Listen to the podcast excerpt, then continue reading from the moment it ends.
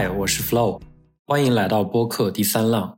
我把科技领域一些对我产生重要启发的英文内容翻译后，配上中文语音，以更直观生动的方式，将当事人的亲身经历和独特观点呈现给更多的人。我希望无论是科技爱好者，还是对新事物充满好奇的朋友，都能在第三浪获得价值和找到灵感。本期对话发布于二零二三年十月六日。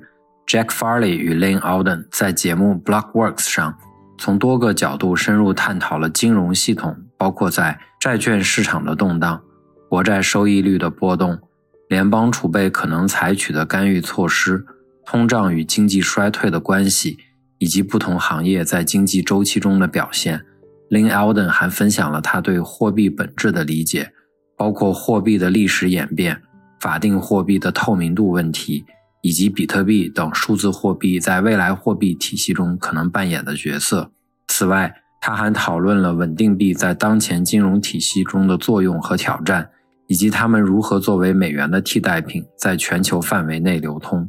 每次听完这些人物的对话，我都会感叹：从后视镜回看人们的观点，总是能得到新的启发。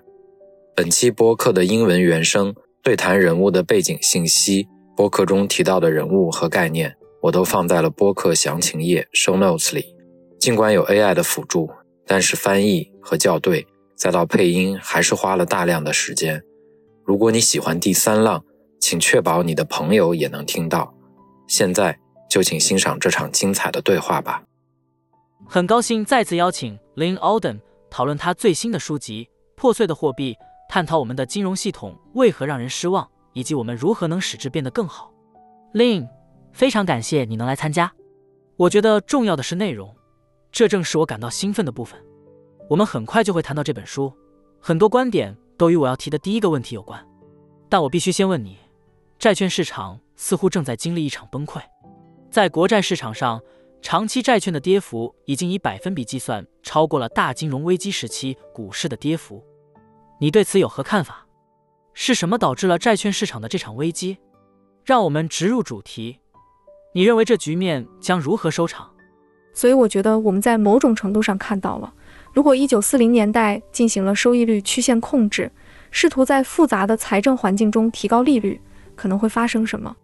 到目前为止，这个时期与那个时期的主要区别之一就是，那个时期他们相当迅速地承认了财政问题的存在，而现在我们似乎还在坚持一种假设。认为我们并没有面对问题，机构正在努力维持自己的信誉，部分原因是他们缺乏足够有力的触发因素或典型案例来证明自己。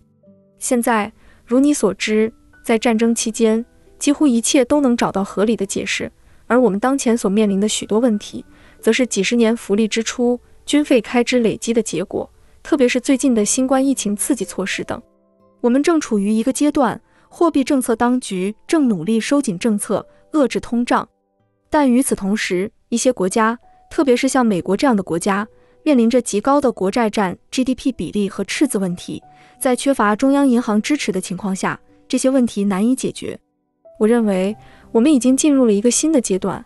在2022年秋季，我们经历了一段时间的市场动荡，那时英国的债券市场崩溃，我们也看到了美国国债市场和日元市场的不稳定，许多相似的问题再次浮现。所以，接下来的几周，我们需要保持高度警惕，从之前的有序下滑可能转向更加混乱和需要市场干预的局面。长远来看，我认为最终的解决方案可能是在通胀依旧是一个反复或持续问题的背景下，进行一定程度的收益率控制。但我认为，我们要实现那个目标，路径上的依赖性明显充满了挑战，这正是我们目前所面临的。没错吧？所以。原本的抛售是有序的，但现在随着我们在十月初进行记录，情况开始变得稍微无序。当前十年期国债收益率大约为百分之四点八，这样的收益率能否维持而不对金融稳定构成威胁？不管是对银行、经济还是借款人而言，他们还能否继续上升，达到百分之五点五、百分之六，而一切依旧正常运作？或者我们是否正接近一个风险临界点？可能会导致某种系统性崩溃，所以两个因素至关重要：一是水平，二是这些水平变化的速度。因为如果变化逐步进行，各方就有时间去适应。这也是为什么我们看到问题在不同层面上浮现的原因。去年同期也出现过类似的情况，这是因为资产负债表经过了又一年的准备，已经预见到了这些变化，比如资本的积累等。所以问题不仅在于水平，还在于变化的速度。此外，具体的情况也会影响结果。比如，如果联储不减少他们投放到市场的供应，利率可以更高。所以，这不仅仅是利率的问题。这并不是说市场参与者认为这些收益率不可接受，而是他们表示，尽管这些收益率可接受，但他们没有足够的资产负债表容量来吸纳这种新供应的速度。所以，问题不仅仅在于利率本身，虽然这是一个重要因素，还在于变化的速度和整体的供需状况。随后，这些流动性问题还可能影响到其他市场。举个例子，如果你感觉市场开始变得无序，迄今为止，它似乎还算有序，部分是因为它还没真正波及到大盘股市。但我们已经开始见到，我认为这实质上是股市混乱的早期信号。这种情况下，因为可能发生其他资产的强制抛售，混乱开始占据上风。所以，我们现在应该警惕这种水平，考虑哪些小型银行可能陷入困境。同样，我们应该关注如商业地产的风险敞口。所有这些经常出现的敏感点，现在对他们的威胁比几个月前要大得多。你觉得，因为我们正面临你提到的一系列紧迫问题，如商业地产、银行业以及其他多个领域的问题，这会促使联邦储备局在短期或中期采取干预措施吗？但另一方面，根据今天公布的 JOLTS 职位空缺数据，似乎还有大约九百万个职位空缺，这应该是联邦储备局所关注的重点，不是吗？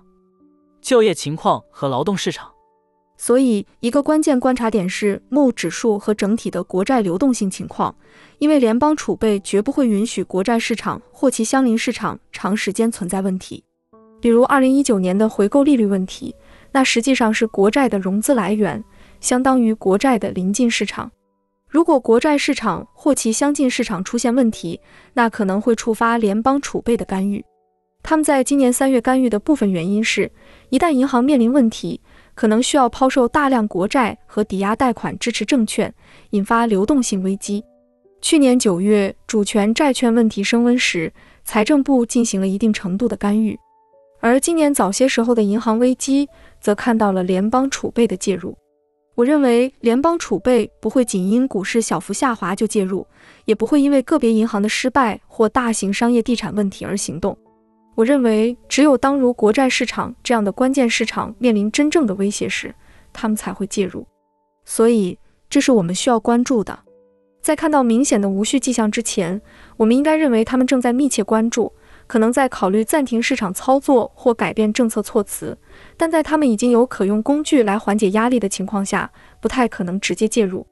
我想，联邦储备调整政策大体上有三种方式：第一种是结束量化紧缩。或实施量化宽松，即购买证券或停止让它们到期自然流出。第二种方式是停止加息或甚至降息。第三种则是建立特殊融资设施，如银行期限融资计划或回购协议设施。这本质上是一个借贷机制，联邦储备以证券作为抵押提供贷款，而不是直接购买证券。中央银行这样做已有数百年历史，而量化宽松相对而言是较新的政策。如果联邦储备介入以确保国债市场的正常运作，你认为联邦储备会采取这三种措施中的哪一种呢？此外，你是否认为联邦储备会采取某种行动？还有人把这称作量化宽松，但严格来说，量化宽松有其明确的定义，这并不算是量化宽松。回顾二零一九年的回购利率飙升时，他们必须停止减少资产负债表，并开始扩大资产负债表。他们不愿称其为量化宽松，因为当时他们的关注点完全在 T-bills 上，在很多情况下与当前情形恰恰相反，即 T-bills 供应过多。我的看法是，这本质上是相同的财政问题，只不过它影响了曲线的不同部分，即 T-bills 的供应过剩并非问题，而问题实际上在于债券息票的过量供应。所以，通过购买债券息票来扩大资产负债表，对他们来说会更加困难。并且他们不太可能声称这不是量化宽松，不会重复上次的说法。他们也可以将其框架为出于金融稳定而非经济刺激的目的。但无论如何，其本质功能相同，不是吗？在他们努力保持对通胀控制信心的同时，这是市场上的一次增流动性行动。所以，我认为他们可能会对使用这一工具持谨慎态度。尽管在考虑调整利率水平之前，他们可能会优先考虑利用资产负债表工具，因为只要他们愿意维持流动性，就能够保持利率不变。如果国债市场流动性降低，我们可能会看到其他临时计划的扩展，就像之前看到的那样。我认同他们不完全等同于量化宽松 （QE）。这些措施在发生时确实以类似于 QE 的方式提供流动性，产生类似的效果。但因为这些措施本质上是暂时性的，并不意味着永久持有证券，它们与 QE 之间存在本质差异。所以，我们需要留意的可能是联邦储备所暗示的迹象，即他们可能会在一段时间内既不改变利率，也不扩大资产负债表。这种分步骤的干预方式并不是全面扩张，但可能不会进一步加剧现有问题。当然，财政部而不是联邦储备还可以选择另一条路径，即增加短期债券的发行。他们手头有大量的逆回购协议设施提供的流动性，足以吸纳短期国债的发行量。所以，当前问题并非短期国债，而是长期国债。对这些债券的需求迄今为止相对较低。此外，还存在一些更为微妙的策略，例如可以通过其他实体的帮助来进行干预。基本上可以提供流动性支持，或与其他中央银行达成幕后协议。这些中央银行随后可以在一定时间内协助改善主权债券市场的流动性。所以有多种直接或间接的工具可用。我认为他们可能更倾向于避免使用一些直接工具，因为这可能会危及他们的核心信誉。但长期来看，最终的局面可能是为了保持主权债券市场的正常运作，他们将无法缩减资产负债表。无论通胀是稳定还是有再次上升的风险，资产负债表在很大程度上将超出他们的控制范围。感谢分享。你对当前的通胀状况及商业周期持何种观点？美国陷入经济衰退的可能性大吗？因为通常认为，如果美国进入衰退，通胀可能会降低或趋于稳定，这将为债券市场创造一个更加有利的环境。还是你认为，不论经济是否衰退？美国财政部都必须发行约八百亿美元的债券，债券市场的环境将持续不利，无论经济状况如何。所以，当市场出现极度超卖情况时，如果持有相应观点，债券可能会变得有交易价值。但从更广泛的视角来看，这一周期与债券市场的典型周期截然不同。通常情况下，如采购经理指数 （PMI） 等经济放缓迹象出现时，即便它们还保持正增长。一旦出现下降趋势，债券通常会表现良好。然而，由于本周期初期是滞胀阶段，经济增长放缓的同时伴随着通胀上升，这对债券市场形成压力。更令人意外的是，即使在通胀开始回落并趋于稳定，经济增长仍然疲弱的情况下，债券收益率的表现依然不佳。这主要是因为在一段时间内，债券收益率仍低于通胀率。因此还有上升的空间。现在，我认为这主要是供需问题。市场上供应过剩、强势美元的背景下，外国投资者减少了对国债的购买。同时，联邦储备通过让国债到期不再续持，减少了持仓量。银行也不再增加对国债的购买。多年来，银行对国债的持有量不断上升的趋势已经开始逆转。所以目前唯一能够吸收这一供应量的是国内非银行部门，但在面对如此巨大的吸收需求时，这些部门遇到了难题。尽管我认为在某些时候债券作为长期投资是有交易价值的，我并不急于涉足这一市场，因为我相信其他地方存在更吸引人的风险回报机遇。关于这一点，我认为有两个例子具有启示意义。首先是我经常提到的1940年代情景。在大规模财政干预的背景下，即便出现经济危机，也不一定伴随通缩，这是第一个要点。第二，观察新兴市场，我们会发现他们的衰退往往既不伴随通缩，也不伴随通胀降低。原因在于他们面临的输入成本问题，比如能源进口等。由于新兴市场普遍存在以美元计价的债务，他们在较低的阈值就可能遇到问题，这使他们更易受到影响。但我认为这个十年的一个主题是滞胀，在很多方面类似于我们通常认为的新兴市场问题。在这类非常规的财政环境下，发达市场可能会展现出新兴市场的某些特征，尽管程度可能不如新兴市场那样极端，但在趋势和风格上却有相似之处。所以，我认为债券的表现不会符合我们通常对衰退时期的预期，它们已经表现出了不同的行为。关于衰退的可能性。这主要取决于联储对利率和资产负债表缩减的持续推进力度。我认为，我们应从广泛的衰退转向更具体的行业分析。这一点在新兴市场的衰退中也很常见。例如，在货币危机中，你会发现经济的许多部门都受到影响，但从事出口业务的公司通常在这种环境下表现良好。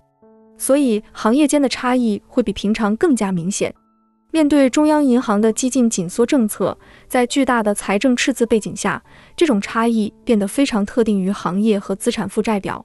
拥有短期债务、需要在融资、信用较低的实体可能会在一段时间内面临困境，而那些资产负债表健康、锁定了低息长期固定利率债务、总体净债务较低的公司，则可能在联邦储备提高利率的情况下受益，因为他们持有的现金等价物收益率上升。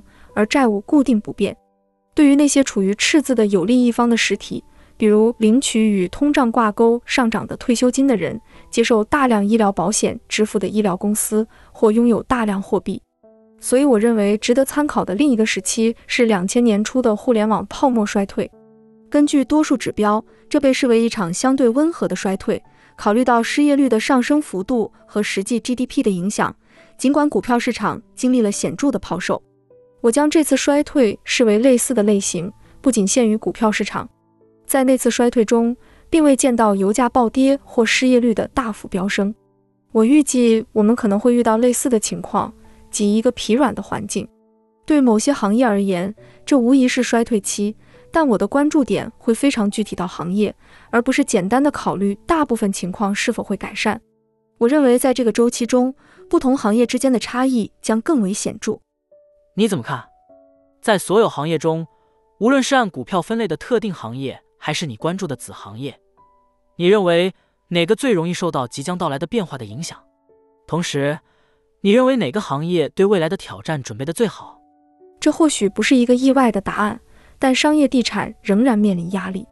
这并不意味着它会影响到链条中的每个环节。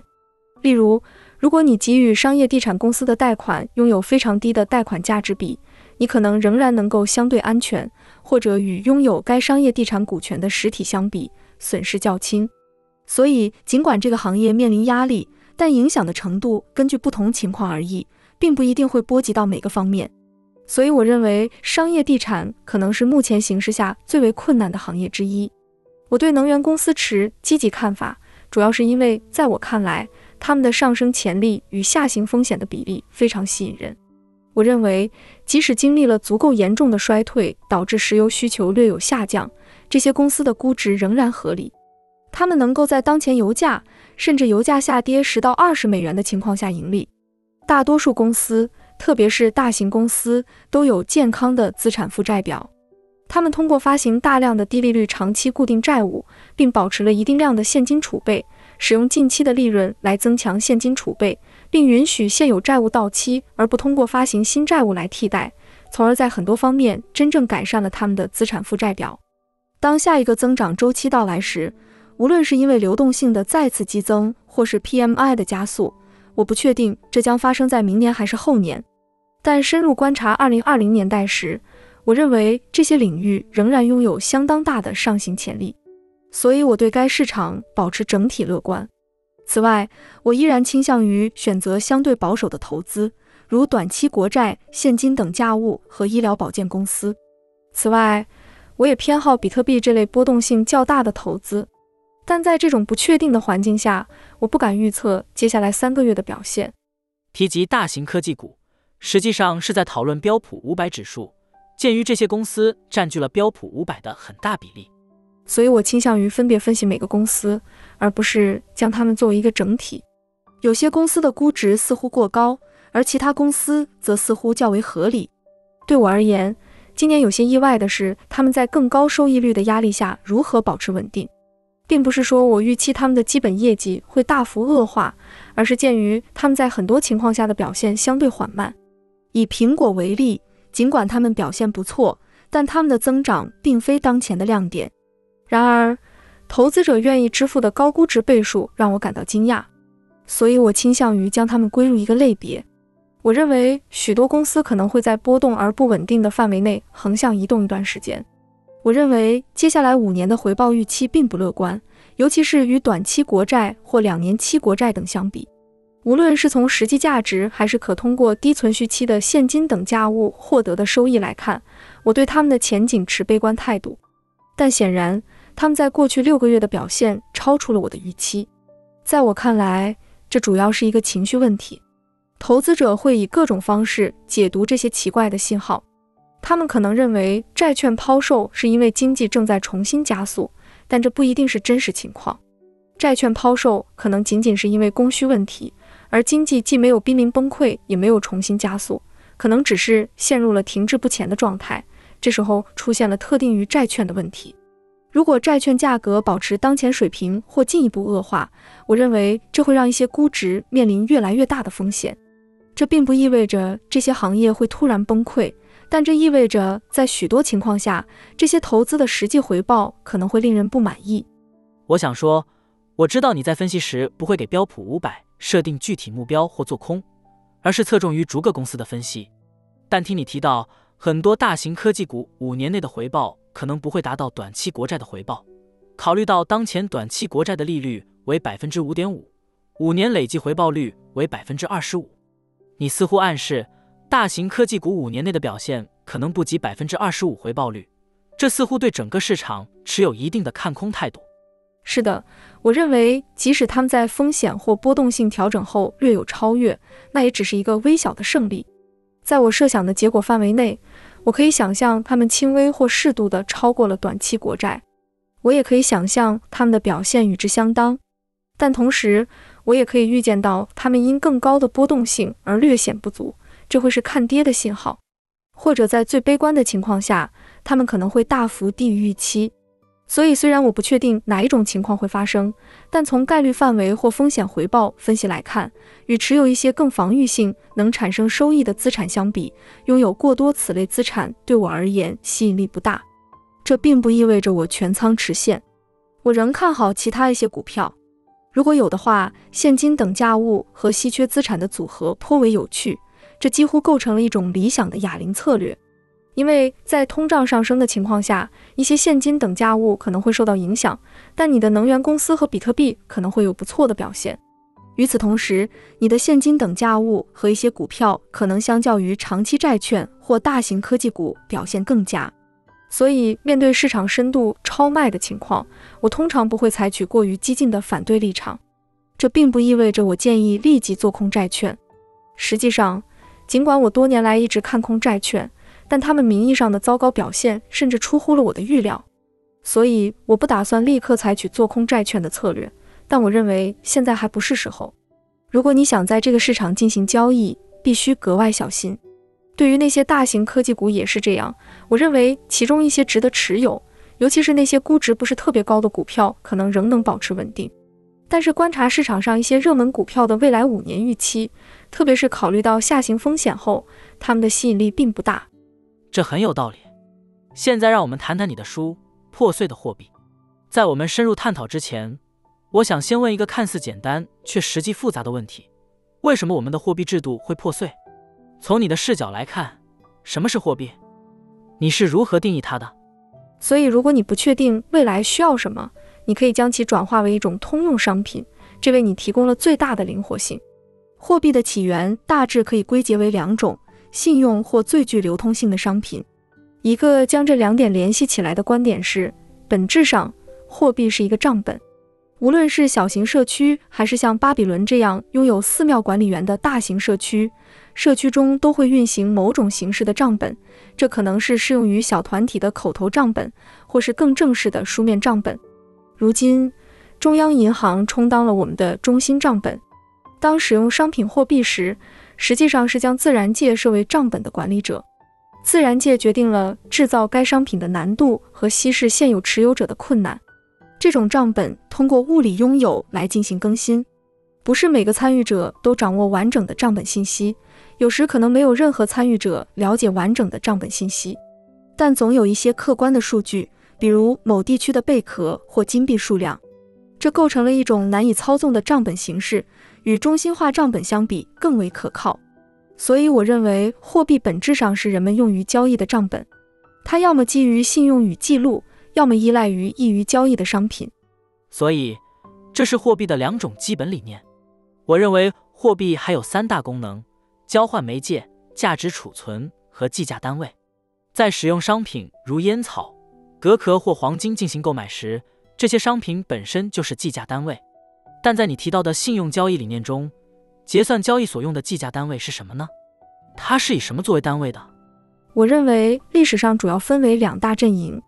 我在书中试图某种程度上调和这两种观点。这两大阵营的核心都在于解决交换中的双重巧合问题。避免物物交换有两种基本方法，一种是通过信用，也就是说，你可以通过时间的推移来推迟需求的满足。例如，如果我们是狩猎采集者，想要交易，我们就需要拥有对方所需而自己又有富余的物品，这很难办到。但如果我们愿意采取赠礼文化或延迟回报的方式，那么我们中的一方可以即刻满足自己的需求，而另一方则可以在将来某个时候，通过帮助对方弥补其不足来获得回报。所以，从某种意义上讲，货币即是信用，这是关于货币发展的其中一个理论。另一种观点是。如果我们不是在一个愿意提供信用、延期或以任何形式进行赠与的已知关系中，我们想要的是及时交易。那么另一个解决方案是找到一个双方都始终需要的通用单位，而且我们永远不会觉得拥有太多而不再需要的。所以，货币成为了一种我们永远不会觉得过多的可交易物品。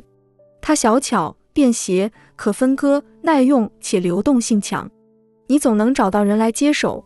以换取其他商品和服务，所以那些要么太专业，要么太笨重，或者不够耐用的物品不适合作为货币。它们与货币正好相反，而某些类型的商品则更像是货币。所以文化通常会倾向于选择在其环境中最适合作为货币的商品，这些商品成为大多数即时交易的理想单位，并用于存储不那么明确的流动财富。所以从历史来看。计价单位往往讽刺的就是那些商品之一，这正是我对信用观点持批判态度的原因之一。他们认为人们根本不需要依赖实物商品，完全可以依靠信用进行交易结算。这就引出了一个问题：那么计价单位是什么呢？观察大多数使用信用体系的社会，你会发现，通常的计价单位可能是一小块银子或一餐所需的粮食量，某种容易识别。体积小且在社会中充当基本单位的东西，所以商品货币和信用体系通常并不是相互独立的。一个环境中不可能只存在商品货币而没有信用，也不可能只有信用体系而不使用商品货币或没有与商品货币挂钩的计价单位。目前的一个显著例外出现在纸币时代。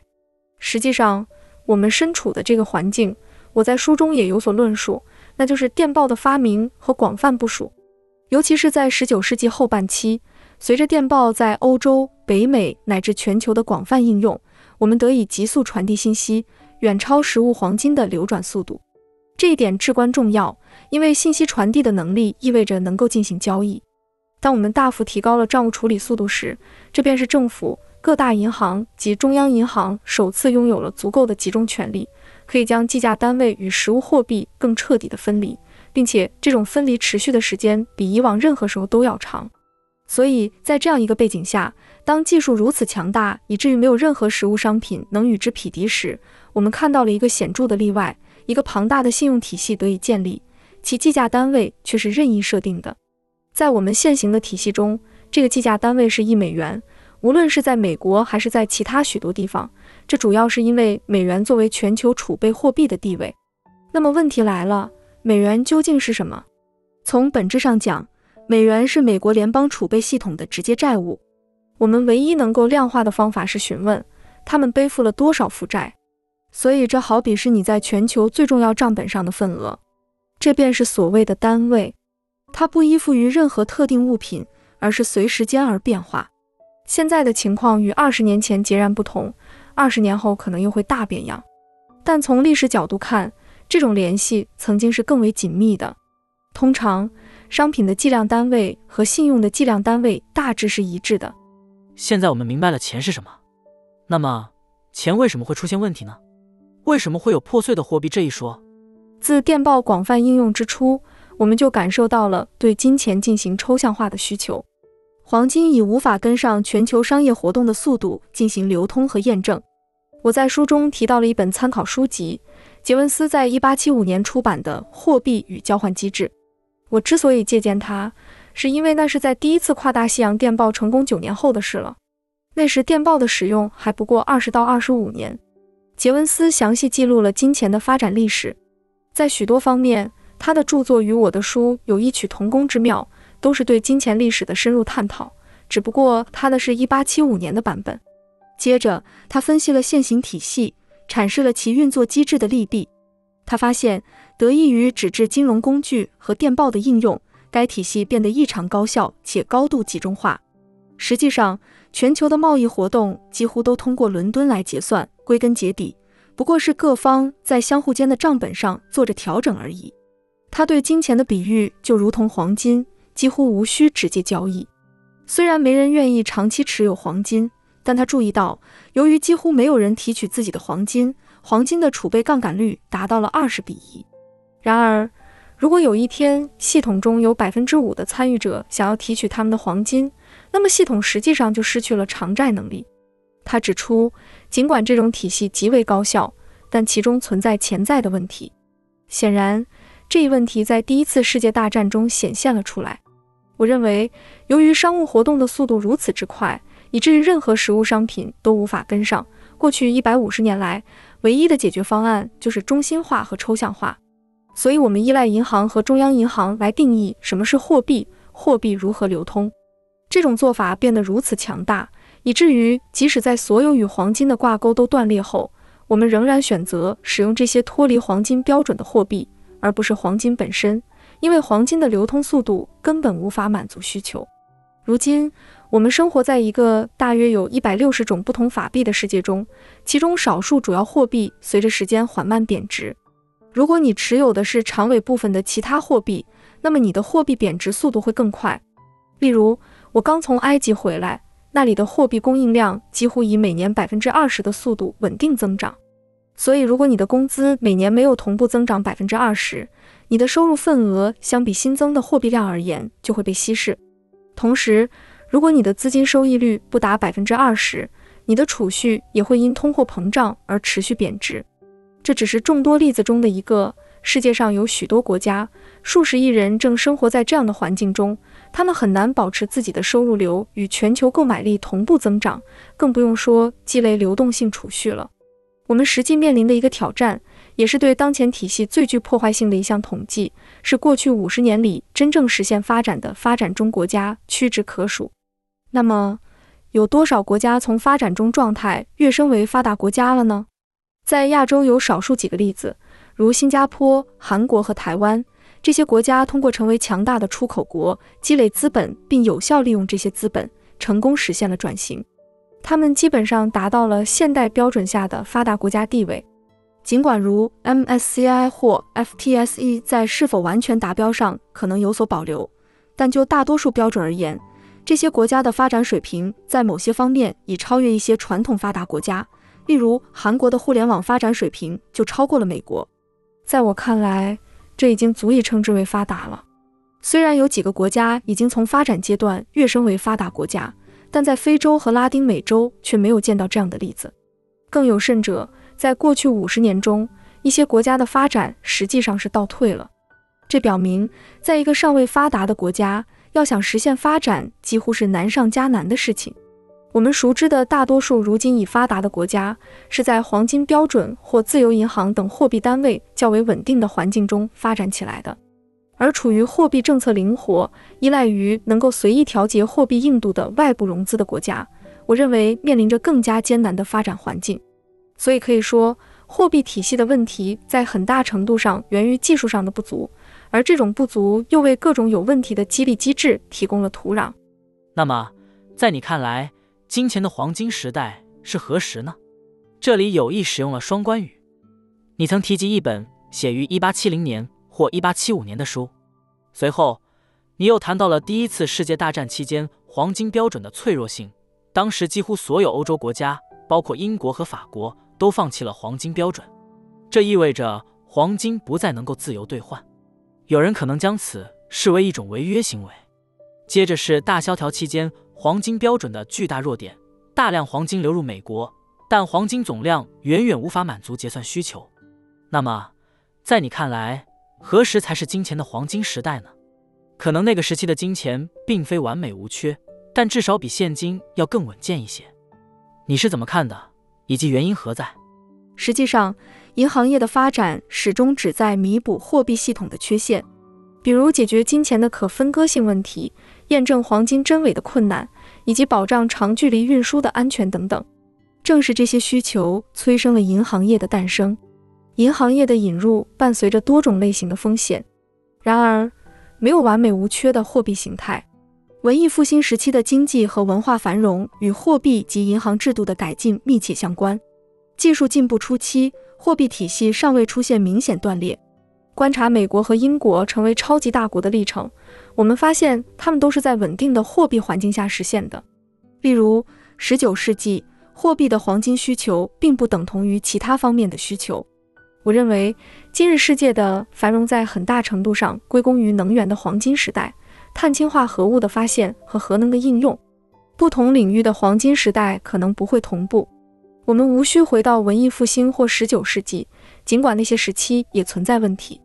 但随着电报的出现，货币体系开始崩溃。罗恩·保罗指出，中央银行的兴起与全面战争的事迹并非巧合，尽管这可能有些夸张。技术发展同样起到了重要作用。这一时期使国家贬值的速度大大加快。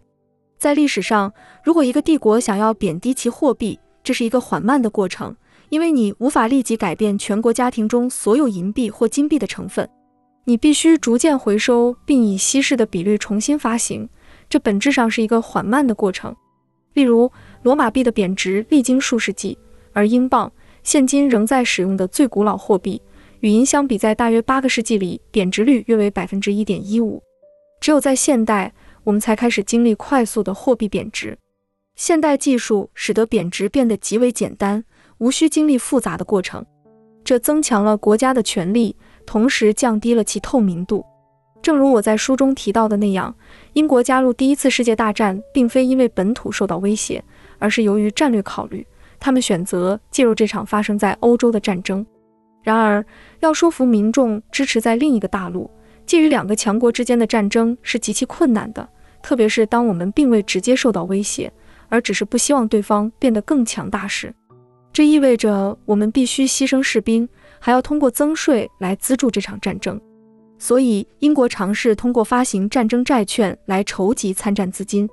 问题是，这些债券只有约三分之一被购买。剩余的三分之二未能售出，使得在维持稳定货币环境的同时，筹集战争资金变得困难。于是，他们谎称债券拍卖超额认购，实际上却是通过中央银行创造信贷来筹资，直接将政府债务货币化，导致严重的通货膨胀。这一行为事实上不透明地贬值了英国家庭的储蓄，以及任何持有英镑或英国债券作为储备资产的国家的储备。这些操作将价值秘密转移，用于欧洲大陆的战争，而外界毫不知情。这个历史例子虽然发生在很久以前，但却与当今发生的情况有着惊人的相似之处，是当前不断上升的民粹主义和普遍存在的挫败感的根源之一。人们意识到货币体系存在问题，但货币问题的复杂性使得人们难以明确指出问题所在及其表现形式。我们正处于一个时代。面临一百六十种不同的法币泡沫和货币运作的不透明问题，寻找一个公平的会计制度，成为我们这个时代最大的挑战之一。虽然你高度评价了所谓的金钱黄金时代，但实际上并没有一个明确的黄金时代。然而，你似乎认为十九世纪的美国和英国，尤其是伦敦，是货币更为理想的时期。你是基于什么标准来判断的呢？是基于货币贬值的速率，还是货币通胀的程度？这是我之前稍微提及的。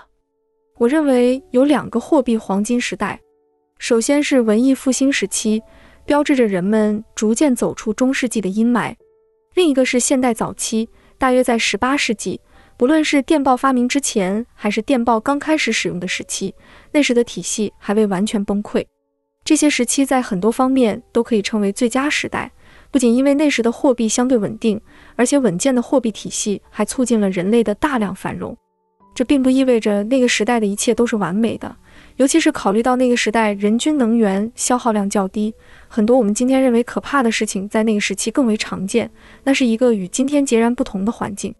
十八世纪标志着技术加速发展、贫困率快速下降和人类寿命显著增长的时期。这一趋势持续到了二十世纪初。这一时期，我们迈入了现代时代。这一切都建立在一个相对稳健的货币环境之上。文艺复兴这个我们至今仍然称颂的时期，象征着从较差的时光向更美好的时代的转变。那是一个艺术、科学蓬勃发展、思想得到解放和鼓励的时代。我相信。货币运作良好的时期，并非偶然与那些历史上的繁荣时期相吻合。一个常见现象是，通货膨胀导致社会混乱，反之亦然，使得像阿根廷这样的国家在经济上难以保持高效率，尽管个人依然可以表现出高生产力。缺乏稳定的货币系统会增加种种摩擦，难以进行长期规划，妨碍人们积累流动储蓄，对未来做出判断，以及将储蓄投入到有益的投资或企业环境中。这导致人才流失，人们寻求更稳定的货币环境。所以，良好的货币环境下出现的艺术、科学、工程和经济增长的黄金时期，并非巧合。对此的常见反驳是。二十世纪见证了全球贫困率的显著下降，但我认为这在很大程度上归功于我们不断增长的人均能源消耗，这延续了人类繁荣的趋势。然而，这一趋势开始遇到阻力。如果货币状况恶化到一定程度，我们可能不会再看到这种繁荣持续。以阿根廷和黎巴嫩等国为例，这些国家相较于几十年前出现了明显的倒退。这些地区曾在多个领域高度发达。然而，问题出在了他们的货币体系上。所以，我认为管理一个发达国家时，有两个关键因素绝不能忽视：货币稳定和能源安全。一旦这两方面出现问题，就可能导致极为严重的经济危机。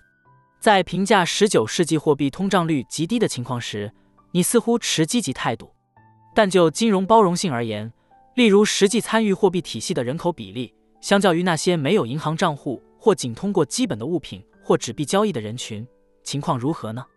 此外，十九世纪银行倒闭率高昂，以及通货紧缩导致债务无法通过通货膨胀得以减轻，这些因素如何影响你的评价？这对资本家和商人可能是利好，但对负债累累的借款人而言，情况却大不相同。这也是许多代表工人阶级的民粹运动强烈反对金本位制的原因。数据本身已经很能说明问题了。那个时期不仅人们的寿命明显延长，整体财富的增长也相当显著。以美国为例，这是一个特定的国家情况，美国的财富集中度非常高。讽刺的是，我们直到近年才再次经历了类似程度的财富集中现象。这表明，高度的财富集中并非硬货币环境的专属特征，在各种货币环境下都可能出现财富高度集中的情况。回顾过去。尽管存在各种限制，人均能源消耗量仅是现今的一小部分，这无疑导致了一个更加艰苦的世界。我提到金钱的黄金时代，并不意味着它与其他黄金时代完全重合，因为当时还存在许多其他方面的不足。例如，尽管我们现在正处于能源的黄金时代，但若将其与过去金钱的黄金时代相比较，会发现，在很多情况下，能源的重要性远超金钱。拥有更多的人均可支配能源，无疑是最关键的因素，其次才是金钱。在那个时代，尽管存在金融包容性等问题，但很多问题根源于技术和能源的局限。我之所以撰写这本书，是因为我认为技术是推动许多变革的关键因素，比政治等其他因素影响更大。当然，政治的重要性不言而喻。例如，二十世纪的政治格局决定了哪些国家崛起为世界强国，哪些因共产主义等意识形态而陷入贫困。尽管如此，政治的影响往往是短暂和局部的，而技术的力量则是持久且全球性的。举例来说，制冷技术、电力和航空的发明解决了长期存在的问题，并且这些解决方案能够迅速传播到世界各地。除非发生全面的文明崩溃，这些技术带来的改进几乎不可能被逆转。它们为人类带来了永久性的进步，让越来越多的人受益。观察黄金社区及其对硬货币的偏爱，不难发现他们对过去某个时代的怀旧之情。然而，我认为事情的发展符合历史的必然，尤其是在货币方面，我们几乎无法选择其他路径。随着电报。电话、无线电和互联网等通信技术的发明，使得世界变得更加紧密相连，快速物资流动开始挑战旧时代的黄金规则。这标志着福特时代黄金时期的结束。进入新时代后，尽管我们的货币体系出现了问题，但我们仍然从过去两个世纪的能源革命中获益。未来的趋势是，借助比特币和相关技术。我们有机会在数字时代构建一个既继承了旧制度优点，又符合现代需求的新系统。所以，我不赞成简单的回到过去的黄金时代，因为每个时代的黄金时期都是在特定的技术背景下达到的巅峰，不一定适用于现在的技术环境。正因为如此，过时的观念和体系逐渐被淘汰。法定货币缺乏透明度，主要体现在哪些方面？法定货币制度的一个不透明之处在于。政府不必依赖税收来筹集资金，他们可以选择推迟支付、延期解决，进而随着时间的推移稀释债务。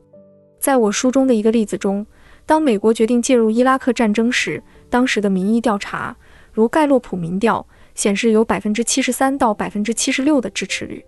如果告诉民众，为了入侵伊拉克，我们需要增加百分之五或百分之十的税收，这些支持率会有什么变化呢？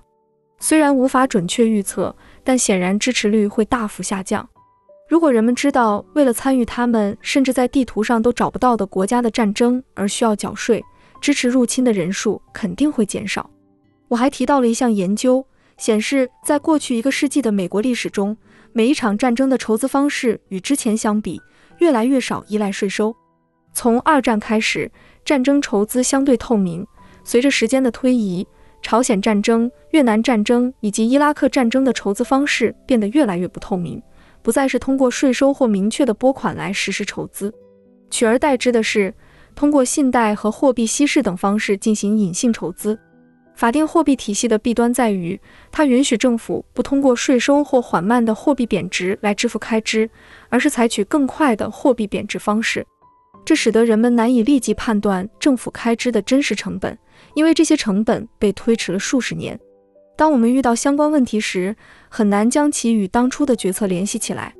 比如，当我们讨论债券供应过剩和债券收益率时，有多少人会将其与伊拉克战争联系起来呢？而根据布朗大学的战争成本项目估算，反恐战争的总成本约为六万亿美元，预计到二零五零年将达到约十三万亿美元。我们从中获得了什么成果？这正是我们当前困境的主要根源之一，当然还有其他因素。可以理解，面对财政危机时，人们很少回溯二十到三十年来追溯问题的起源，讨论往往集中在当前是拜登还是特朗普的责任，很少有人关注这些问题是如何随时间累积的。法定货币制度的特点就是，它让我们可以将成本延迟如此之久，以至于其与最初引起问题的原因完全无关了。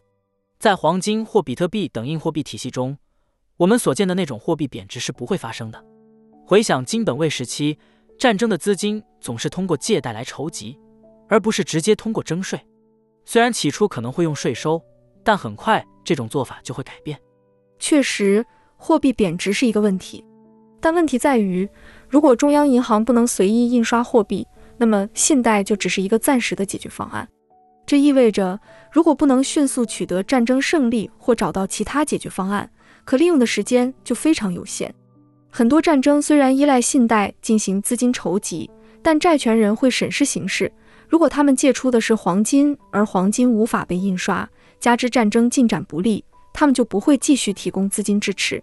相对的，在法定货币体系下，限制不再是你金库中的黄金数量或你能从债权人那里获取的黄金量，而是你可以不断的贬值你公民的流动性储蓄，直到这种能力被完全耗尽。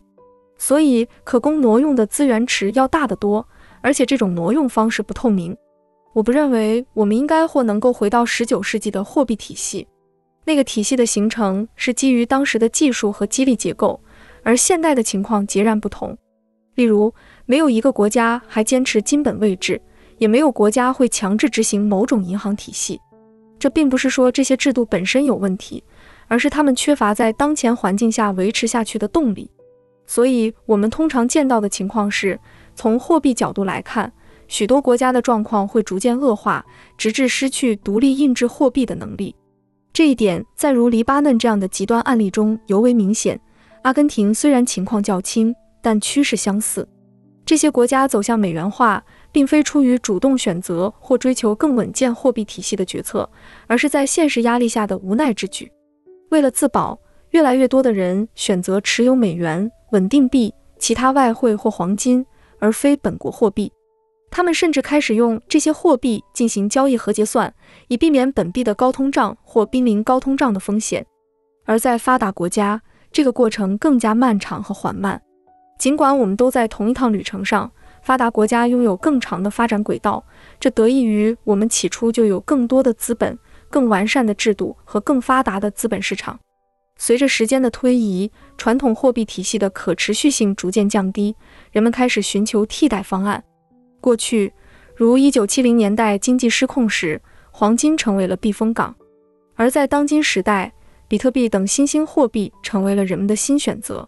对于发展中国家来说，美元是主导货币；而对于像美国或欧洲这样的地区，长远来看，像比特币这样稀缺、开源且不受传统货币问题影响的数字货币，可能成为未来的主导力量。当前局势仍然不明朗，市场会一直适应现状，直至发现可行的替代选项。变革不会由一小群人决定新体系的模样，而是一个更为混乱的过程，由各国自主导向。人们会自发地寻求更稳健的货币体系，这是一种从底层向上的自然演进。如果一个国家将其货币与比特币挂钩，我猜测这是你的设想，但这并不意味着比特币直接成为该国的货币，而是该国货币基于比特币。也就是说，比特币构成了货币的基础层，与日常使用的广义货币，比如买咖啡时用的钱，以固定比例挂钩。这有点类似金本位制。你是否认为这是未来可能的方向？你认为这种做法有什么好处？接下来。我将提出一些可能的弊端。在某些国家，人们无奈之下选择使用美元，这并非是这些国家有意增加美元储备，而是因为他们面临着无法做到的困境，如经常出现的贸易赤字和无法积累外汇储备。所以，人们转向美元的使用，并不是基于国家政策，而是个人选择。无论是直接使用美元，还是选择稳定币，这种情况类似于自由银行时代。人们更愿意信任某个稳定币发行者而非本国货币，他们同时承担着美元风险和对稳定币背书机构的对手方风险，但在短期内，他们更信任这些实体而非本国政府。我所说的不是抽象层面的变化，而是实际操作层面的转变。当一个国家的货币体系无法维持其垄断地位时，私营部门对货币的竞争就会增加。这种情况变得如此糟糕。以至于人们会忽视传统货币体系，寻求其他选择。尽管我看到一些国家可能会考虑将比特币加入到他们的外汇储备中，但我认为，与其持有以比特币计价的资产，不如直接持有比特币本身。在不断的货币贬值背景下，分数储备银行制度或许还能维持，但前提是你的资产增值速度能超过货币供应的增长速度，否则你的资产只会随着时间而逐渐贬值。在黄金或比特币这样底层资产非常稀缺的环境中，分数储备银行制度终将不可持续，因为赎回要求的增速与底层资产的增速之间缺乏相应的制约。所以，我并不认为分数储备银行制度能解决这一体系问题。分数储备银行制度虽然由来已久，但它在电报和电信技术发达的背景下成为了主流。这是因为在数字化世界中。除了采用中心化和抽象化手段外，没有更好的方法来解决黄金流动性缓慢的问题。我认为，未来我们面临的挑战和解决方案将与过去一百五十年有所不同。实际上，我之前理解有误。我曾以为，在二十世纪二十年代，虽然存在英镑，但它是基于黄金的。银行能够通过创造存款或增发货币来扩张，但这一过程受到了金库内黄金储备量的限制。归根结底，这一切都受制于英格兰银行的黄金储备。以野猫银行为例。假设在一八四零年代存在一家名为佛罗里达银行的机构，如果有人持其货币前来兑换，我可能只会以八十美分兑换一美元。那时，每家银行都发行自己的货币，这些货币都由黄金支撑。这实际上就是一种投机行为。我得判断这家银行是否真实存在，有时他们根本就是虚构的。那个时代，银行倒闭异常频繁，所以你想要表达的是。即使在货币的黄金时期，分数储备银行也普遍存在。如果没有这种制度，就不会有如此多的银行失败。你是想说，实际上没有任何货币与比特币挂钩，比特币本身就是货币，是这样吗？或者至少在人们选择自己的货币时，他们会选择对自己当前环境最合适的货币。很多发展中国家会偏好使用美元，但我认为这不仅仅是短期内的问题。我们面临的是一个长期的过程，随着我们的债务危机日益加剧，以及我们维护中央账本能力的逐步丧失，情况将逐渐类似于许多新兴市场国家。我们需要反思，正如阿根廷人偏爱美元一样，面对美元和欧元等货币的问题，美国人或欧洲人将会选择什么？当这些主要货币也开始出现问题时，各国又将如何应对？所以，我认为比特币是答案之一。当然，这里涉及到多种可能性，关键在于比特币是否能够保持其安全性和去中心化特性。如果做不到，它就会被淘汰出局。这时，黄金的价值可能会相应提高。但只要比特币能维持其核心特征，保持其吸引力，我们就可以认为存在一个全球性的账本，它是开源的，人们可以在全球任何一个有网络的地方转移资金，且其供应不会被稀释。这种特性让人们自然而然地被吸引。我认为，一旦尝试对其实行部分准备金制度，很可能在几年之内遇到问题。这并不意味着不能有托管机构，全额储备的托管在这样的环境下仍然是可行的，甚至是必要的，因为我们还需要更高的交易速度和便利性。但在当前这个世界，我们可以实行联邦托管这样的新方式，这意味着你不再只信赖一个单一的实体。而是依赖一个已建立的实体集合。你所声称持有的储备有加密学证明，不过这两种技术都存在局限性。例如，即使是联邦制也可能失败。尽管要出问题需要更多的参与者同时失败，但这仍然是可能的。同样，虽然可以证明你拥有一定的资产，但却无法证明你没有未公开的负债。尽管如此，这总比完全不知道资产状况的黑盒子要好。那么，在自由银行领域，你怎么能审计一个银行呢？实际上是做不到的。所以，加密技术和开源技术为我们提供了新的可能。这在很多方面都像是对早期野猫银行时代的一种重现。我相信，未来市场会向那些更加可持续、更加稳健的方向发展。不管是联邦储备证明还是资产证明，选择这些更合理的方法，可以减少遭受损失的风险。当然，自己直接保管加密货币可能是最低风险的选择，前提是底层协议本身足够稳定。但目前选择这种方式的用户还是少数。那么，在这样的环境中，银行扮演什么角色呢？或者说，如果没有银行，那么金融中介是谁呢？不论是比特币还是黄金，难道这就意味着没有任何形式的监管和中介机构吗？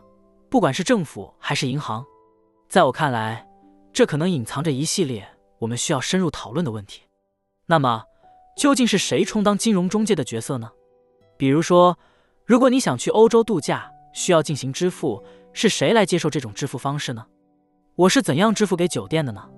是直接将比特币发送到酒店的数字钱包，还是在没有比特币的情况下，如果使用黄金支付，我需要将黄金随身携带上飞机？因为我们现在讨论的。并非是几百年前那种黄金支撑的货币体系，而是实际的黄金本身。我的意思是，这种方式不仅不方便，而且成本极高，对吧？这正是我认为实物黄金不会重新成为主流的原因。想象一下，在一个比特币和现有的法定货币系统均告失败，或者货币价值因为连年的高通胀而持续贬值的世界里，黄金确实可能会再次受到重视。但正如你所提到的，我们不可能真的随身携带黄金去支付欧洲旅行的费用，所以我们可能会目睹一种类似的重现，系统可能会经历一次重置，并以黄金为基础重新构建，但随后很可能又会回归到部分准备金制度。最终再次步入一个全新的法定货币时代。所以，如果比特币失败，我想象的方向是这样的。而在一个比特币成功的世界中，其最大的优势在于高效性。你完全可以用比特币或基于其之上的闪电网络等支付解决方案来支付酒店费用，这取决于当时哪种技术更为流行。想象一下，在比特币采用率是目前的数十倍的世界里，我们可能会见到许多现在还无法预见的服务层级。但重点是，你可以选择适合自己的技术层级进行操作。可能一个大型酒店集团会选择与 Cash App 这样的大型托管服务提供商合作，而小型酒店可能更倾向于接受直接的闪电网络支付。就像现在支付时有多种选择一样，我相信未来会有更多基于比特币的支付方式。这仍是一个有政府和监管机构存在的世界。从黄金时代的角度来看。黄金曾是一个去中心化的基础层，自然的账本，无人能够定义其规则。金融系统构建在这个系统的边缘，而不是核心。但随着电报等通信技术的普及，金融机构开始主导，成为了系统的核心。现在，中央银行和商业银行掌握着货币创造的权利和系统的控制权，而比特币或类似系统的出现。仿佛是将我们带回到那个以黄金为基础的时代，但这一次是以数字化的形式。在这样的世界里，银行和其他金融机构仍然存在，但它们不再是系统的核心，而是它们确实可以发放贷款。在那样的世界中，信贷系统依然会存在。我只是觉得，相比之下，部分准备金制度下的信贷更加具有风险。通常有个误解，认为没有部分准备金银行就意味着没有信贷。但实际上，部分准备金银行主要问题在于期限的错配，也就是资金的双重计数。这意味着同一笔资金被同时用于多个地方。在部分准备金体系里，当存款人将资金存入银行时，银行告诉他们这是随时可取的活期存款。但实际上，银行并未保留全部存款作为现金，而是基于一个假设。即不会有超过百分之十的存款人同时提取资金，因此银行将大部分存款用于更不易变现的投资。这种做法本质上是一个基于概率的脆弱模型。与此相反，如果存在一个期限匹配的银行系统，意味着你的活期存款会被完全保留，无论是作为黄金、比特币还是中央银行的现金。而想要获得收益的存款人可以选择定期存款。银行会将这些资金借出去赚取利息，确保贷款与存款的期限相匹配，这样就避免了对流动性的双重虚假承诺，即承诺资金流动性，却以非流动性资产持有。在这样的系统中，信贷仍然是必须的，人们仍然需要流动性。然而，由于比特币的交易速度快且供应量不增加，将其用于部分准备金体系中，比使用美元或黄金更加冒险。随着资产变得更加高速且供应增长更少，将其纳入部分准备金体系的风险也随之增大。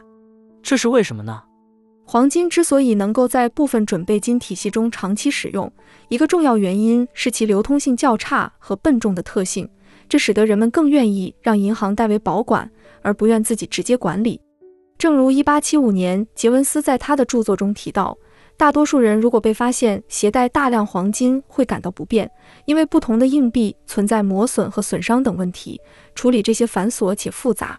所以在这种背景下，黄金并不经常被提取，这就为这种金融体系的抽象化提供了成长的空间，直至像1929年大萧条那样的经济危机爆发。黄金的缓慢流通性使其能够在较长的时间内保持其价值的纸质表示，而且。黄金供应量的逐年增加，如淘金热期间的百分之六年增长率，也意味着其底层价值在不断增长。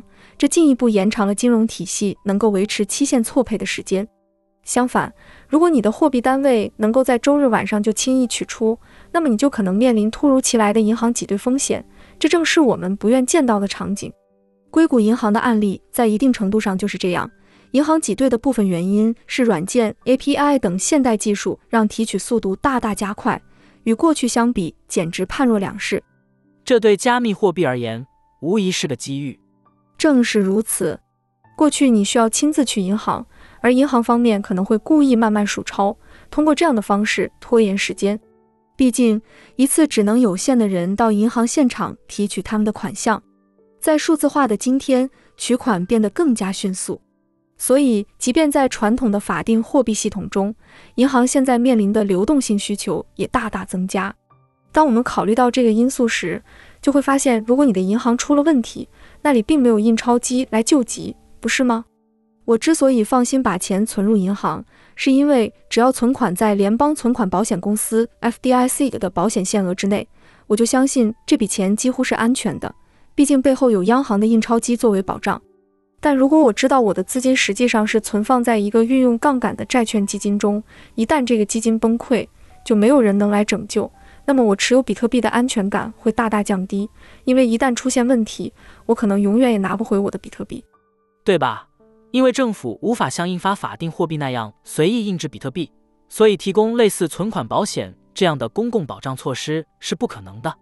确实如此，我们可以设想一种部分保险机制。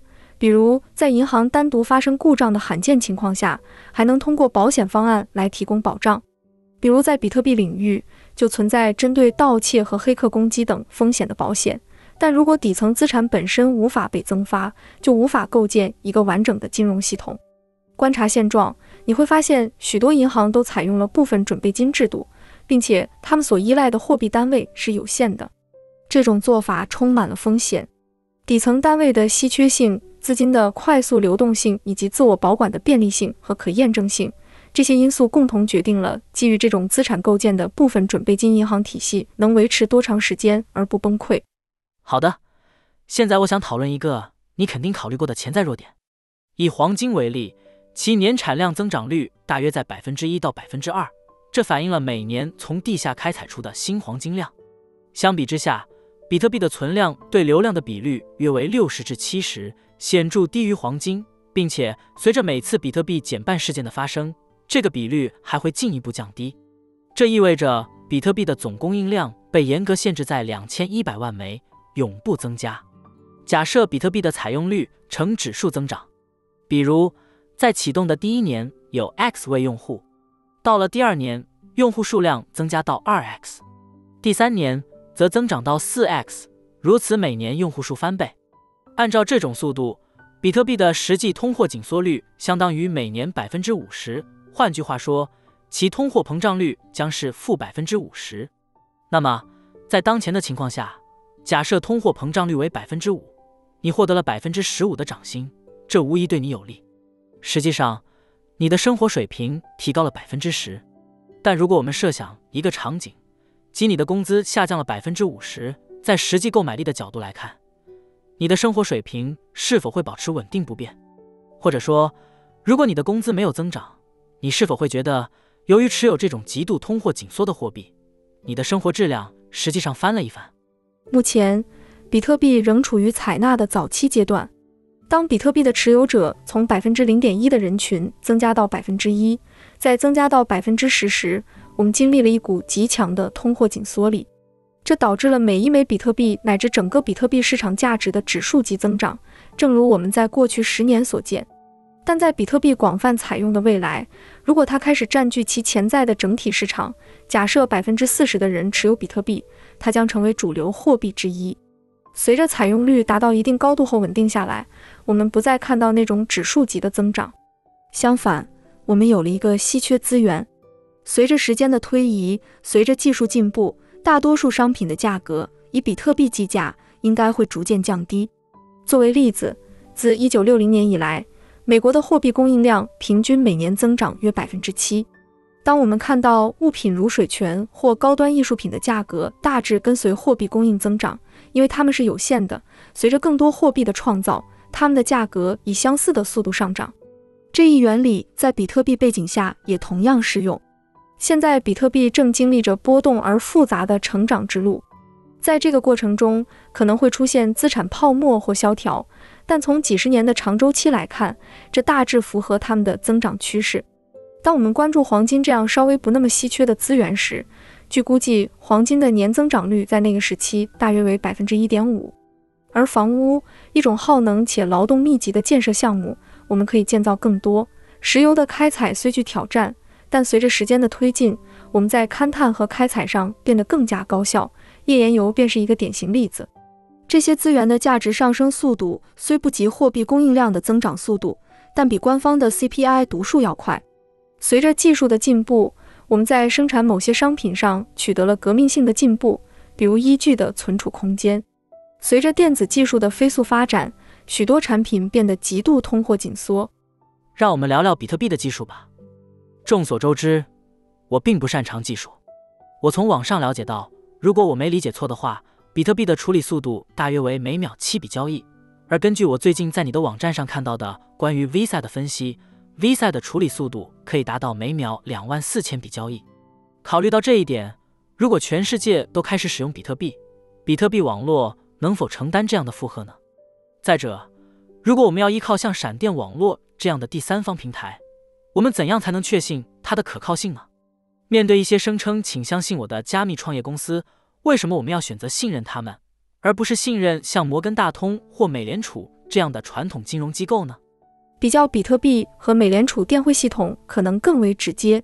美联储电汇系统是美国的一个结算系统，每年处理的总结算量达到惊人的一千万亿美元，这不是误打的数字。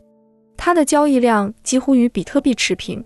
大约每秒七笔交易，不过与比特币不同，它不是二十四小时运行的。这些交易主要集中在工作时间内进行。具体来说，它的平均交易额约为五百万美元，每年约有两亿次交易，从而达到了一千万亿美元的结算量。在此基础之上，还有其他机制可以批量处理交易并进行结算。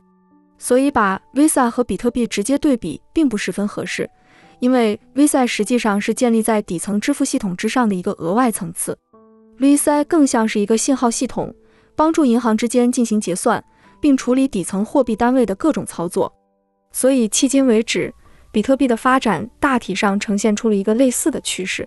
特别是在过去五年里，我们见证了比特币网络向多层架构的演变，底层基础就像黄金和联邦电汇的结合体。它不仅代表了货币单位，也提供了结算和验证这些单位的能力。通常，一笔交易的处理时间超过十分钟。正如你所提到的，其处理能力与联邦电汇系统相似，虽然处理了大量的交易，但就全球而言并不算多。在此之上，又构建了可以处理更多交易的层，并最终回到基础层进行结算。至于闪电网络，它并非第三方机构，而是一种开源技术。基本上是建立在比特币之上的二杠二多重签名通道，所以除非存在技术缺陷，使用闪电网络并不会引入保管风险。你所承担的风险与将比特币置于热存储中相似，但这是非托管的。迄今为止，通过闪电网络丢失比特币的情况非常罕见，因为与其说是易受攻击的中心化目标，不如说更可能出现个别通道的问题。但本质上，你是在通过智能合约快速转移价值，这使得网络能够扩展。此外，还有像 Cash App 这样的服务，允许用户之间几乎免费的发送比特币，实际上是利用 Cash App 的账本来完成交易。在这种情况下，虽然需要一定程度上信任 Cash App，但 Cash App 也可以通过诸如准备金证明之类的措施来增强这种信任。你也可以考虑使用 Liquid。尽管它目前尚未得到广泛应用，但我认为它提供了一个有益的思考模式。在 Liquid 网络中，大约有十五个实体组成了一个联盟。你可以把比特币锚定进去，锚定后的比特币能够在同一时间内完成更多的交易，并且具有更高的可编程性。之后还可以解锚。这个系统要想失败，需要出现重大的技术故障，或者联盟中的大部分实体联合起来对用户进行盗窃，不是单个实体。而是多数实体的联合行动。显然，如果真的发生了这种情况，用户可以寻求法律途径来维权。在我们设想的这种世界里，基本结构是这样的：存在一个底层基础网络，其上是多个开源、开放且非托管的更快速的层，每层都有其权衡考量。此外，你还可以选择将部分资金放在托管安排中，比如我可以设定一个机制，每个季度将我多余的资金一次性转回我的冷钱包储蓄中。但我不介意把最近一个月或几个月的收入留在更外围类型的支付平台上，类似于支票账户的环境。在这样的体系中，你可以根据自己的需求选择合适的层级。如果你在发展中国家只有大约五百美元的储蓄，你可能不需要太过关注安全性，而是更关心如何避免被诈骗、如何进行高效的交易、如何节省费用等实际问题。随着储蓄的增加，安全性的考虑可能会上升到你的优先考虑列表。对于拥有数千储蓄的中等规模用户，他们可能会定期将资金转移到个人存储中，或者选择更深层次的联盟网络，而非单一托管人，或者选择经过严格审计和验证的托管服务，而非快速交易平台。这个生态系统的关键在于，不同层级的存在极大地提高了交易的处理速度，让你可以根据自己的需求选择最合适的层级。并且可以同时在多个层级上操作，这样你的储蓄和支付就可以分布在不同的层级上，以满足不同的需求。你能想象一个不必须走向以下两条道路之一的世界吗？在我看来，这是系统能够运作的方式：一是每个人都得变成计算机科学家，你有工程学背景，对这项技术了如指掌，而我不懂。我想，像我这样的人可能更多。所以，人们要想使用这个系统，他们要么需要和你一样精通密码学，要么至少掌握大多数人所不具备的某些基础知识。二是，就像那些不了解支付技术的人，他们只需简单地刷卡或轻触卡片即可支付。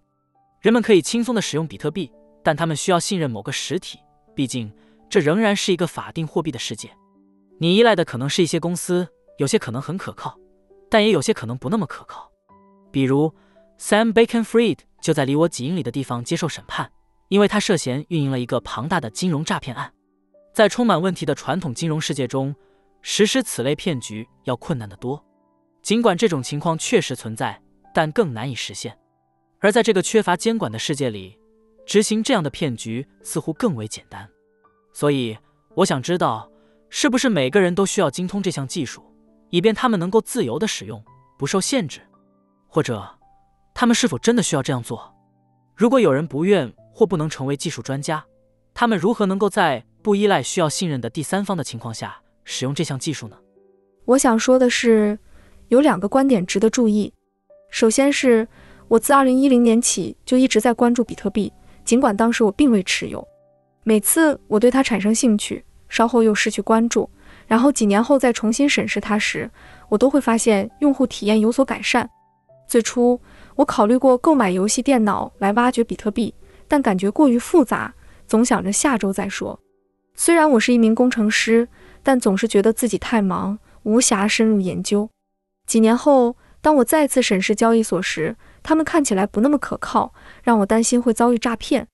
我打算做深入研究，找到安全购买的途径，但最终还是放弃了。然而，当我再次回头看时，整个过程就像在与银行打交道一样简单直接，所以比特币的用户体验确实随着时间的推移而不断改进。抱歉，你提到的用户体验改善是关于进入交易所的操作体验，还是指实际使用数字钱包的体验？我认为这两方面的用户体验都有所改善。举个例子，我最近在一个播客里介绍了一家名为 Nunchuck 的公司，它提供了一个软件钱包解决方案。此外，还有一款新产品名为 Tap Signer，它是一张采用 NFC 技术的卡片，同时也是一个比特币钱包。在 Nunchuck 上，你可以轻松地保管你的资金。如果你追求更高的安全性，不想将资金存储在热钱包中，你可以选择使用这款售价约三十美元的 NFC 卡片作为你的钱包。使用时，你只需将它像刷信用卡一样贴近手机，即可安全地完成交易签名。所以，无论是进入交易所还是直接使用钱包，两方面的用户体验都在改善。以一个我最近在播客中提到的公司 Nunchuck 为例，它提供了一种软件钱包解决方案。此外，还有一种名为 Tap Signer 的新产品，它是一种 NFC 卡，也是一种比特币钱包。在 Nunchuck 上，你可以轻松保管资金。如果你追求更高的安全性，不想将资金存储在热钱包中，你可以选择使用这种三十美元的 NFC 卡作为你的钱包。使用时，你只需将它像刷卡一样贴近手机，即可安全完成交易签名。这使得某种程度的冷存储不仅更加经济，而且相比于使用更复杂的电子设备，也更为简单直接。例如，最近有消息称，Blocking 即将推出他们自己的硬件设备，他们正在开发各种机制，使其使用起来像苹果产品那样简单。我们实际上是在自行保管资产。另外一个观点是。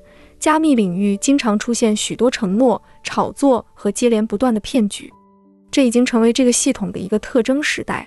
这有点像当投资股票变得流行时，那些锅炉房式的便是股票欺诈活动随之而来。随着时间的推移，这些现象因为监管机构的介入以及公众对这些欺诈手段的认识增强而逐渐减少。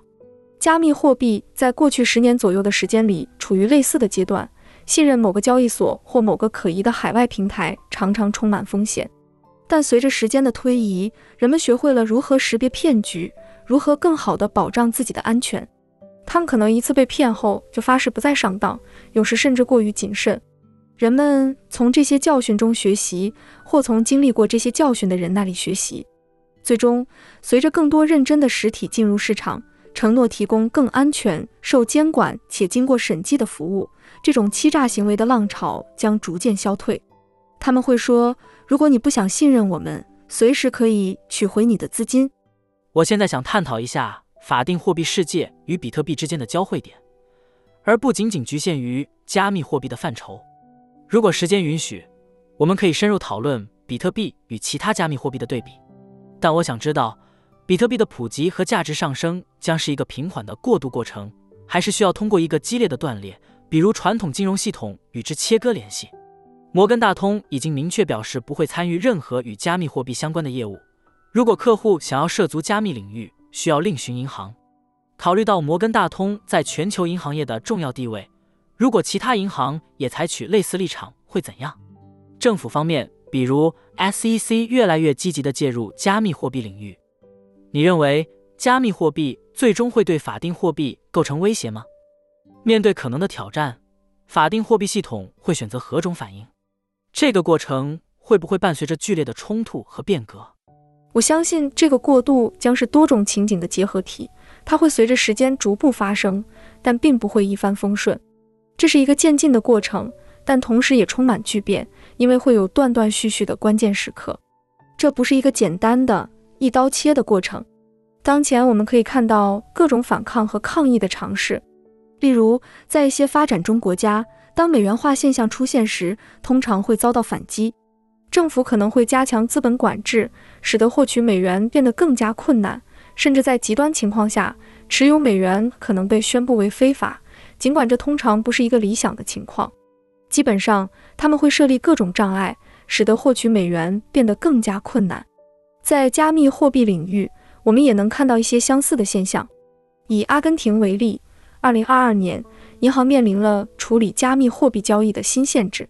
目前的情况不仅关乎比特币，稳定币同样重要。稳定币作为一种技术，相较于过去，极大地促进了美元在全球市场的渗透。现在，通过手机就能轻松获取稳定币，并以全新的方式持有美元，这在过去是不可想象的。对于像美国和欧洲这样的发达国家而言，我预见他们的发展轨迹将大致相似。只要他们的货币体系尚能维持基本运作，他们能够在很大程度上维持现状。但是，一旦他们陷入财政困境或在长期情境中遭遇任何问题，情况可能会发生变化。随着越来越多的人寻求变革、寻找一条出路、控制这些出口的能力，以及塑造关于为何人们不应寻求这些出口的叙述的能力变得尤为重要。他们试图传达这样一种信息：寻找出口的只有那些别有用心的人。所以大家不应该寻找出口。随着系统问题的加剧，强制实施相关政策变得越发困难。所以我预见会有持续的反抗。我们已经看到，尤其是一些发展中国家对加密货币，特别是稳定币进入他们的市场持续表示抵制。我预计发达国家也将出现类似反弹，但这也取决于每个国家的具体情况。它有点像一个博弈论问题：当一个国家试图阻挡加密货币时，可能会有另一个国家看到机遇，选择不走传统的对抗路线，而是将自己打造成加密货币的中心，就像加密货币界的瑞士那样。他们可能会说：“我们欢迎你们把你们的业务带到这里，我们将全力支持。”这种开放策略已经是一些国家正在采取或考虑采取的路线，所以我认为在进行货币转换的同时，如果还面临能源问题，那么这个过程将不会顺畅，这是我比较担心的一点。金融和能源是推动经济运行的两大核心因素，当这两大要素发生剧烈变化或处于不稳定状态时，将会带来不小的挑战。所以我不预期这一转变过程会平稳进行。最后一个问题。有点难，在你心目中比现在更美好的 FA 金融世界里，像泰达币这样的稳定币会扮演什么角色呢？考虑到泰达币透露的信息非常有限，我们不太清楚它的资产构成和支撑保障。就我个人而言，比起泰达币，我更愿意信任那些受到监管的美国银行，如摩根大通或其他常规美国银行。我相信他们所声称拥有的资产。我很好奇，你是否认同我的看法？你知道，这种整体理念及关于硬通货的讨论，不能伪造货币，凭空创造货币几乎是不道德的。泰达币的状况又如何呢？总的来说，稳定币作为一种过渡技术，本质上是美元体系的扩展。尽管我们讨论金砖国家获取美元化等议题，但在这些国家，即便是高层领导想要去美元化，美元在大众中仍具有最强的网络效应。所以在某些国家的黑市或街头市场中，人们通常更倾向于使用美元。稳定币为他们提供了直接或间接获取美元及类似国债等资产的另一途径。所以，我认为稳定币是一种过渡阶段的产物。问题在于，历史上以及根据你之前的观点，监管机构对为稳定币提供商等提供银行化服务一直持谨慎态度。出于必要，我们经常看到许多此类机构转向海外运营。从而变得更加不透明。他们因不透明度高而遭到指责，但实际上他们一开始就无法采用透明的本土化途径。这里的关键是，新技术在为人们提供服务的同时，也遭遇了现有政府或银行等封闭体系的抵制。这些体系不愿受到干扰，所以他们构建了自己的封闭生态。而泰达币等就被视为新一代的欧洲美元。你知道的。欧洲美元市场向来都是相对不透明的，而泰达币是其最新的变种。他们已通过审计公司的测试，并经受住了大规模的银行挤兑，但它们的透明度并不如一些本土化的稳定币。我认为，当前主要的问题还是监管问题。这主要是因为世界上存在一百六十种不同的货币，很多都在贬值。人们渴望美元，而泰达币正好满足了这一需求。稳定币主要有两大用途。一是被 DeFi 和海外交易所中的大型富裕玩家用作交易单位账户；二是在阿根廷、黎巴嫩、土耳其等通货膨胀国家，那些渴望美元且精通技术的人们使用稳定币获取美元。所以，我把这看作是当前货币状态的一种混合，不仅仅局限于美国，更广泛地影响到全球。这其中包括了对美元的强烈需求、监管机构对新技术持谨慎态度的现状、对实施制裁的渴望。以及受制裁国家争取获取美元的努力，这实质上是一个正在形成的复杂局面。我认为这种现象在一定程度上与比特币相关，因为这种技术不仅为比特币打开了边界，也为稳定币等提供了通道。显然，这里存在一些相互影响，但我普遍认为这种状况只要美元保持相对稳定就可以维持。如果未来我们进入一个阶段，美元遇到了类似今天新兴市场或日本所面临的问题，随着债务和赤字的增加，以及财政状况的进一步恶化，情况可能会发生变化。问题是，有什么能超过美元呢？所以我认为稳定币在目前成为了一个重要的市场，它其实是流通和持有美元的新方式。它实现了银行账户和国债的代币化，让更多人能够接触和使用，这自然也带来了各种摩擦。林恩，听你分享。关于全球货币秩序及其可能的变革的观点，真是令人着迷。再次提及你的书《破碎的货币：金融系统的失效及其改善之道》。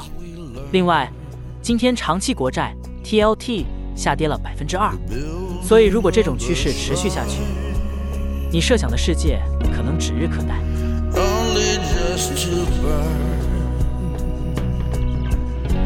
May the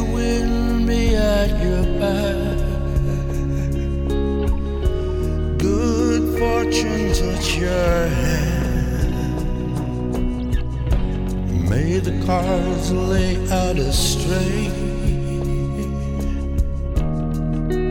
All from your command. That's the way